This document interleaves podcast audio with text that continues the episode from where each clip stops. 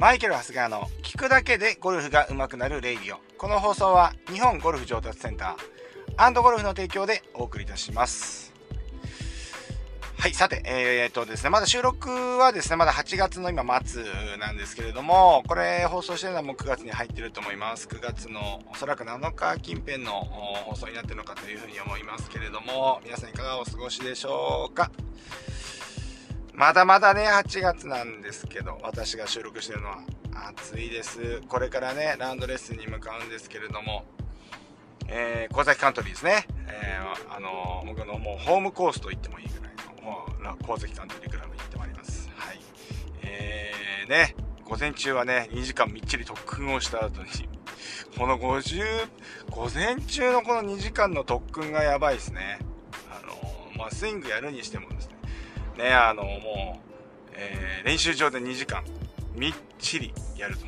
うん。で、ちょっと一回お昼休憩をして、午後からそれをですね、活かした9ホールをやっていく。ラウンドレッスンをしていくっていう、この流れでやってますね。いや、なんかね、昨日かな、おととい、あ、まあ、どっちでもいいんですけど、あのー、ね、まかりゴルフ上達センターの、ね、串谷コーチと話してたんですけど、彼女がね、よく行くね、ラウンドレッスンで、マグレガーカントリークラブっていうところで、よくね、いつもラウンドレッスンしてるみたいなんですけれども、そこね、なんかね、芝からね、打たせてもらえるみたいですね。なんか練習ホールみたいなのが2ホールかあって、なんかその、普通ね、コースっていうと何球も打っちゃいけないじゃないですか。芝吹いたんじゃったりなんかして。ね、まあ、後ろの進行もありますよね。ダメです。ダメなんですけれども、まあ、そこをね、2時間貸し切りにできるらしいんですよね。そうすると2時間そこで、あの、何ですか？芝の上から、もうバカバカ練習できると。そんな環境あったのかということでですね、まあ、今度ですね、まあ、ちょっと YouTube の収録も兼ねて、えー、ちょっとお邪魔してみたいなというふうに思っております。はい。ね、芝の上からね、結構打てるっていうんだったらね、いいじゃないですか。でも、大体練習、レッスン自体もですね、まあ2時間もやれば、あのー、ね、結構こう、充実したことができると思いますので、いや、これ面白そうだなっていうふうに思いますね。やってみたいなっていう感じになってますけれども、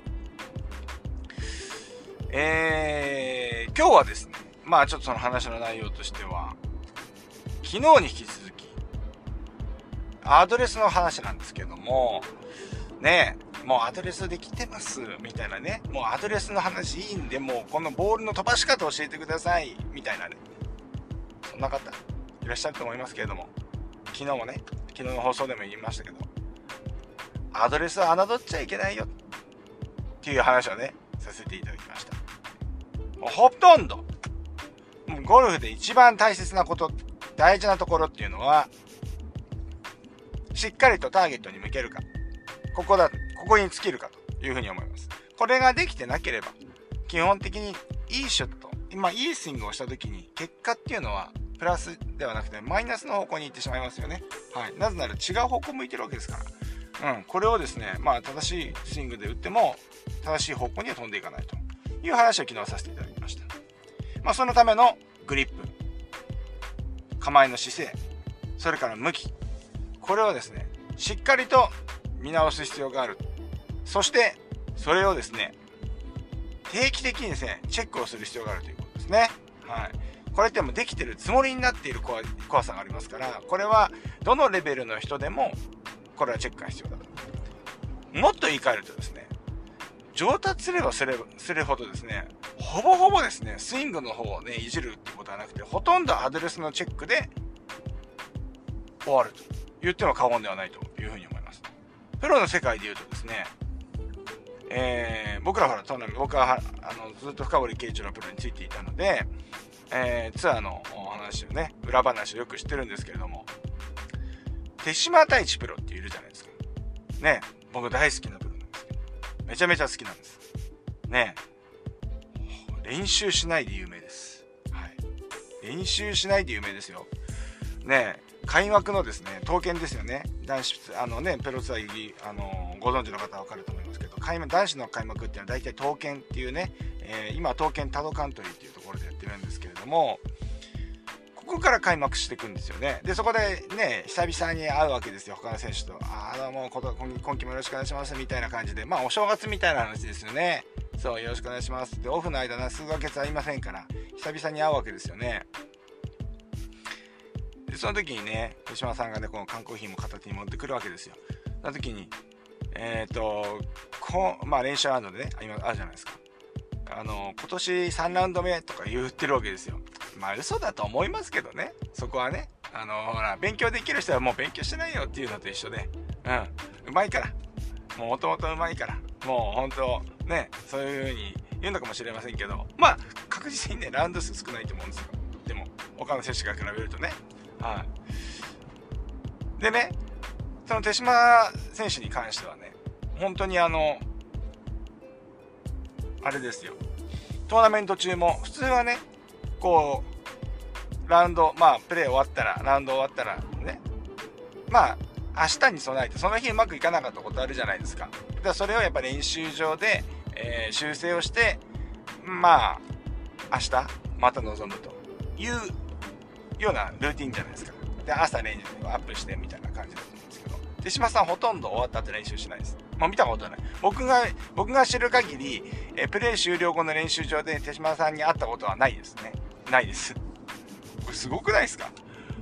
ほんとすごいと思いますよ。僕いつもね、ラウンド、あのね、トーナメント見に行ったことない人が結構いるんだね。ゴルフはね、あのー、見るもんじゃなくてやるものだみたいな方もいるんでね。結構ね、トーナメント見に行ったことない方いるんでね、いや、ぜひ見に行ってくださいよって僕いつも言うんですよね。うん。面白いです。勉強になるしね。で、いや、じゃあどういう風に見るのって言って、いやね、練習場に1日いてもいいですから、朝アップして上がってきた選手が今度夕、あのね、午後もね、練習場でアップするんで、あ練習するんで、練習場にずっと張り付いててください。っ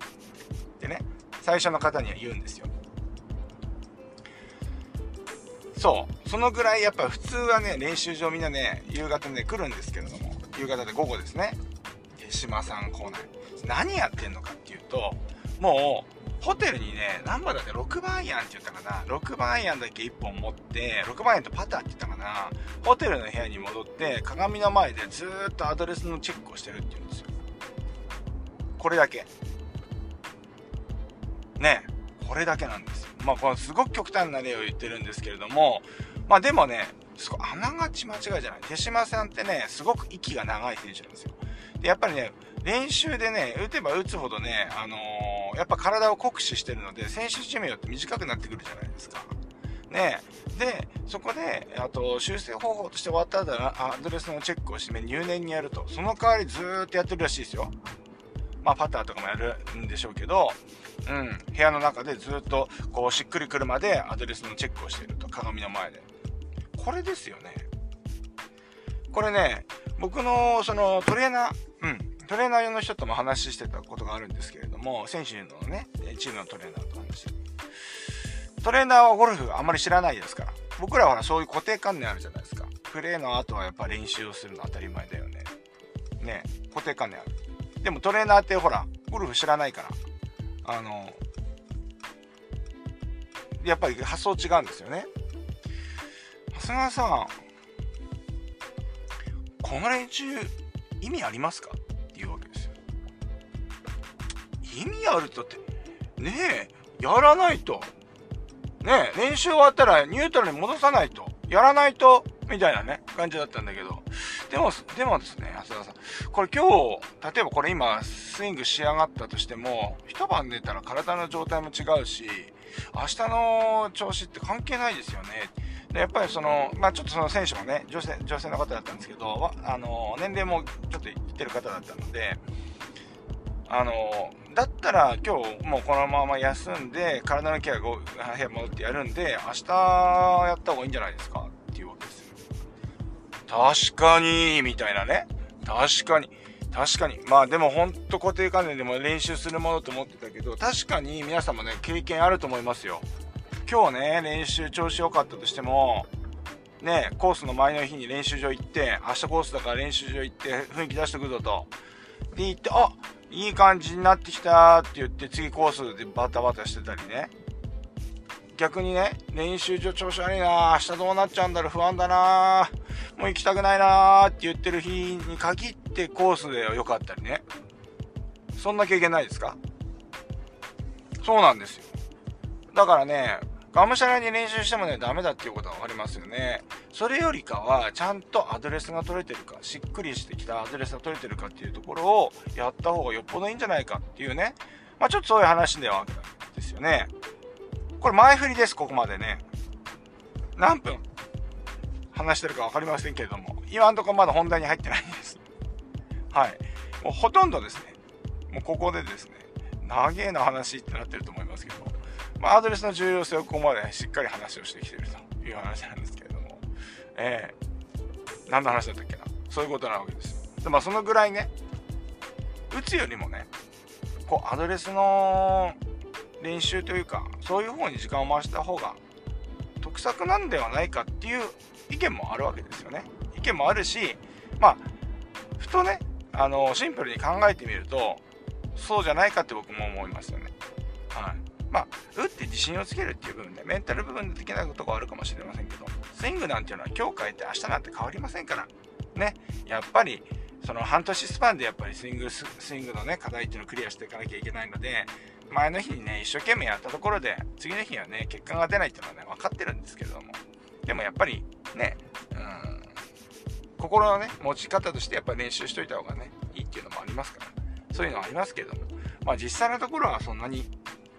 変化ないよねっていうのはありますよね。うん。まあ、そんなわけなんですよ。だからアドレスで大事なところがそこなんですけれども、でもね、プロとね、ここから本題ですよ。ここから本題。忙しい方はですね、また夕方聞いてください。ね、明日でもいいです。聞いてください。ここから大事な話しますから。はい。あのー、プロとね、このアマチュアのアドレスの違いっていうのね、あるわけです。アマそうもちろんですね。アマチュアのゴルファーでもきちっと取れてる方いらっしゃるんですごくあのアマチュアって言っちゃうとちょっと抽象的にすぎるんですけれどもやっぱボールが曲がっちゃうプレイヤーね多くのプレイヤーとそうじゃないプレイヤーっていうのは差がアドレスにあるんですよね。これは確実に言えてるんですけどプロに絶対にあまり起こりえない形になるんですけれどもそれは肘の両肘の向きなんですね。でプロゴルファーっていうのは左肘よりも右肘が勝ってしまってる。勝ってしまってるっていうか上に来てしまう。うん。いわゆる両肘のラインを結んだら左を向いてしまうようなアドレスをする選手っていうのはもうほとんどいないです。ほとんどいないです。うん。でもですねボールが曲がっちゃう多くのプレイヤーっていうのは左肘よりも右肘の方がねかなり前にある状態にあるというふうにね思います。これね、本当にね、えっ、ー、とできてない方が多い。で、プロではほとんどいない。ここはね、あのー、はっきり言います。はい。まあ、当然ですね、グリップっていうのは、普通に持ったらですね、左手よりも右手の方がですね、先、ね、ヘッド側を持つので、要は右手の、右腕の方がね、前に出てしまうっていうのは、まあ、自然なことじゃないですか。だからね、あのー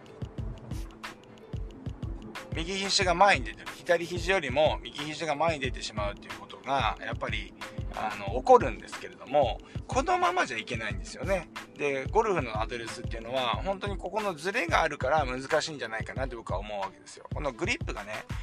こう同じ位置を持つようにこれ例えばこうルールで決まってるとしたらグリップをずらして構えちゃいけませんと。あの握っちゃいけませんと。同じ位置をこうね合唱するように握ってくださいみたいなねルールだったら多分そんなことはね起きないと思うんですけれどもやっぱりグリップ自体はねやっぱり違うので起こり得るわけですよ、うん、だから難しいんじゃないかなというふうに思うんですけれどもねやっぱりこの肘のラインが左を向いてしまうこれ左を向いてしまうとどういうことになるかっていうと、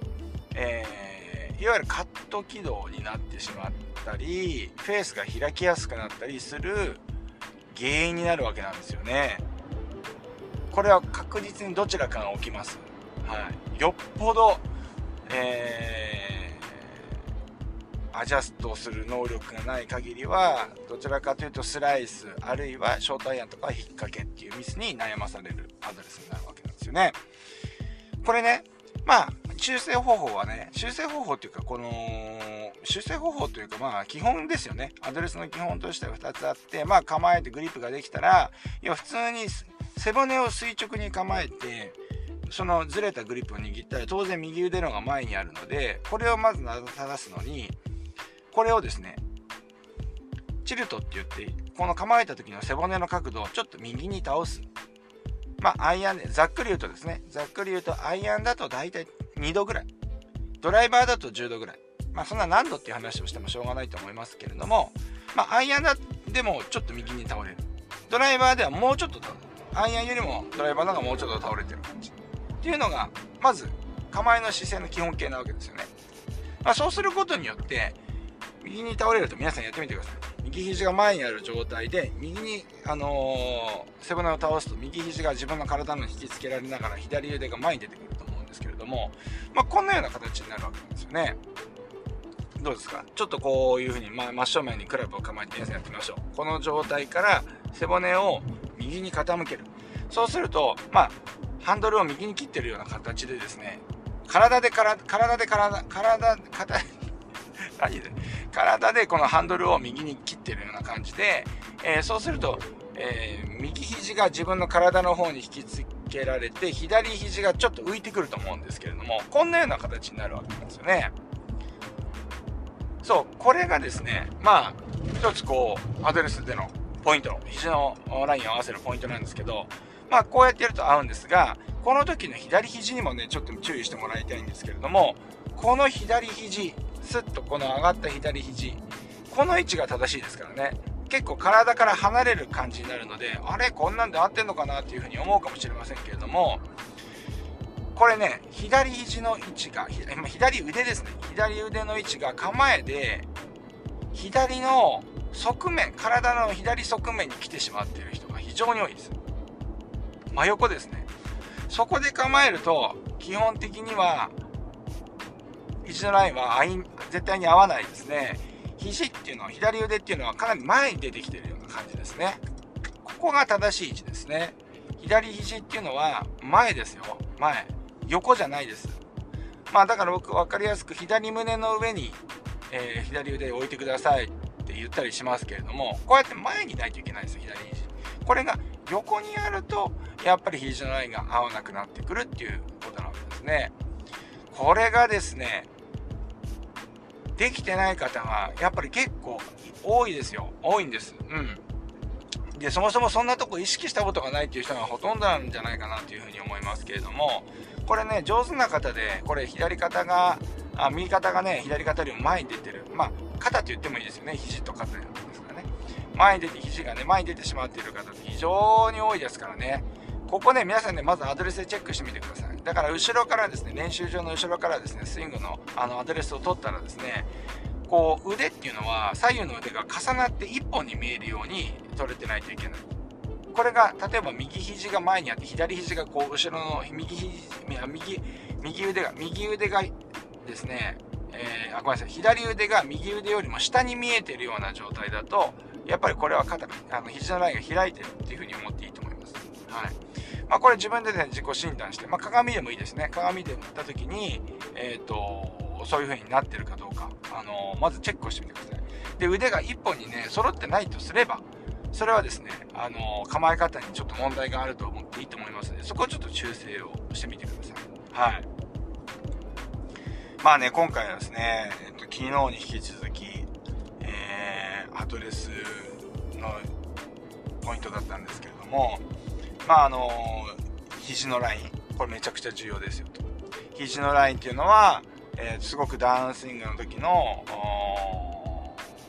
スイング軌道にも影響するし、えー、フェースが開きやすくなってしまう要因。要は、フェースが、えっと、肘のラインが左向いた状態でフェースの面をまっすぐに構えてるとすると、基本的にはこれってね、その状態で右、両肘のラインを合わせるとフェースって開くと思うんですよね。うん。そう、肘が、右肘が前にある状態で、フェースの面をまっすぐにセットする。で、そこから肘のラインを、両肘のラインをこう揃えると、フェースの面って開いてきますよね。ですからね、肘が、肘のラインが入ってない時点でも基本的にフェースを開いて、オープンフェースで構えてるのとほぼ一緒っていう風になるわけなんですよね。ですから、あの、やっぱりスライスしたり、それをね、開いてるものを急激に閉じてくるんで、今度引っ掛けが出たりとか、いろんなミスが出るようになると思いますので、ぜひですね、このアドレスのチェックの時肘のライン。ここはね、ちょっと注意してやってみてください。これプロはね、ほとんどの人はね、ほとんどでか、ね、あの、当然できてますから。うん。まずはここから。スイングに取り組む前に、まずはここを取り組んでいただいて、えー、正しいスイングをできる、正しいスイングができる準備をしっかり整えてみてください。はい。そんなわけです、今日は長くなってまいました。前振りでおそらく10分以上話してしまったと思いますけれども、ね、えー、20分これ最後までね、お聴きくださった方、ありがとうございます。本当に、えー、ちょっと、反省したいと思います。はい。前振りが長い。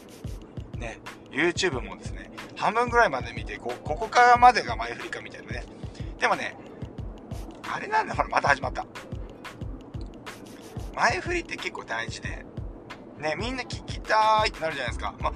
早く飛ばし方知りたいってなるじゃないですか。ね。ね、曲げ、曲が、曲がらない打ち方知りたいってなるんですけれども、でもね、なんでそれをやるかっていう意味合いが分かって聞くのと、聞かないのとでは、やっぱ前提条件が違うので、やっぱりや聞こえ、入ってき方って違うじゃないですか。ね。もうあの、ね、わかりますよ。もう、もう手っ取り早く、ね、セリターってなるじゃないですか。僕もそうですよ。ね、いろんなの見てます。体の、ね、今体、今ほら、健康ブームだから、今股関節開脚できるように頑張ってる。ね、開脚一発で、ね、これをやれば、一発で開脚できますみたいなね、動画をね、どうしても見ちゃうわけですよ。ね。だけど、こう、よくよく見ると、そんな、やっぱり毎日のね、結局のところ、あのー、日々のそういう努力が大事ですってなるわけなんですけれども、まあそんなことよりいいからもう一発でそうやって解決ができる方法を知りたいってなるので気持ちわかるんですけれども、やっぱりね、そういう前提条件がね、やっぱりわかんないと、やっぱ絶対取り組む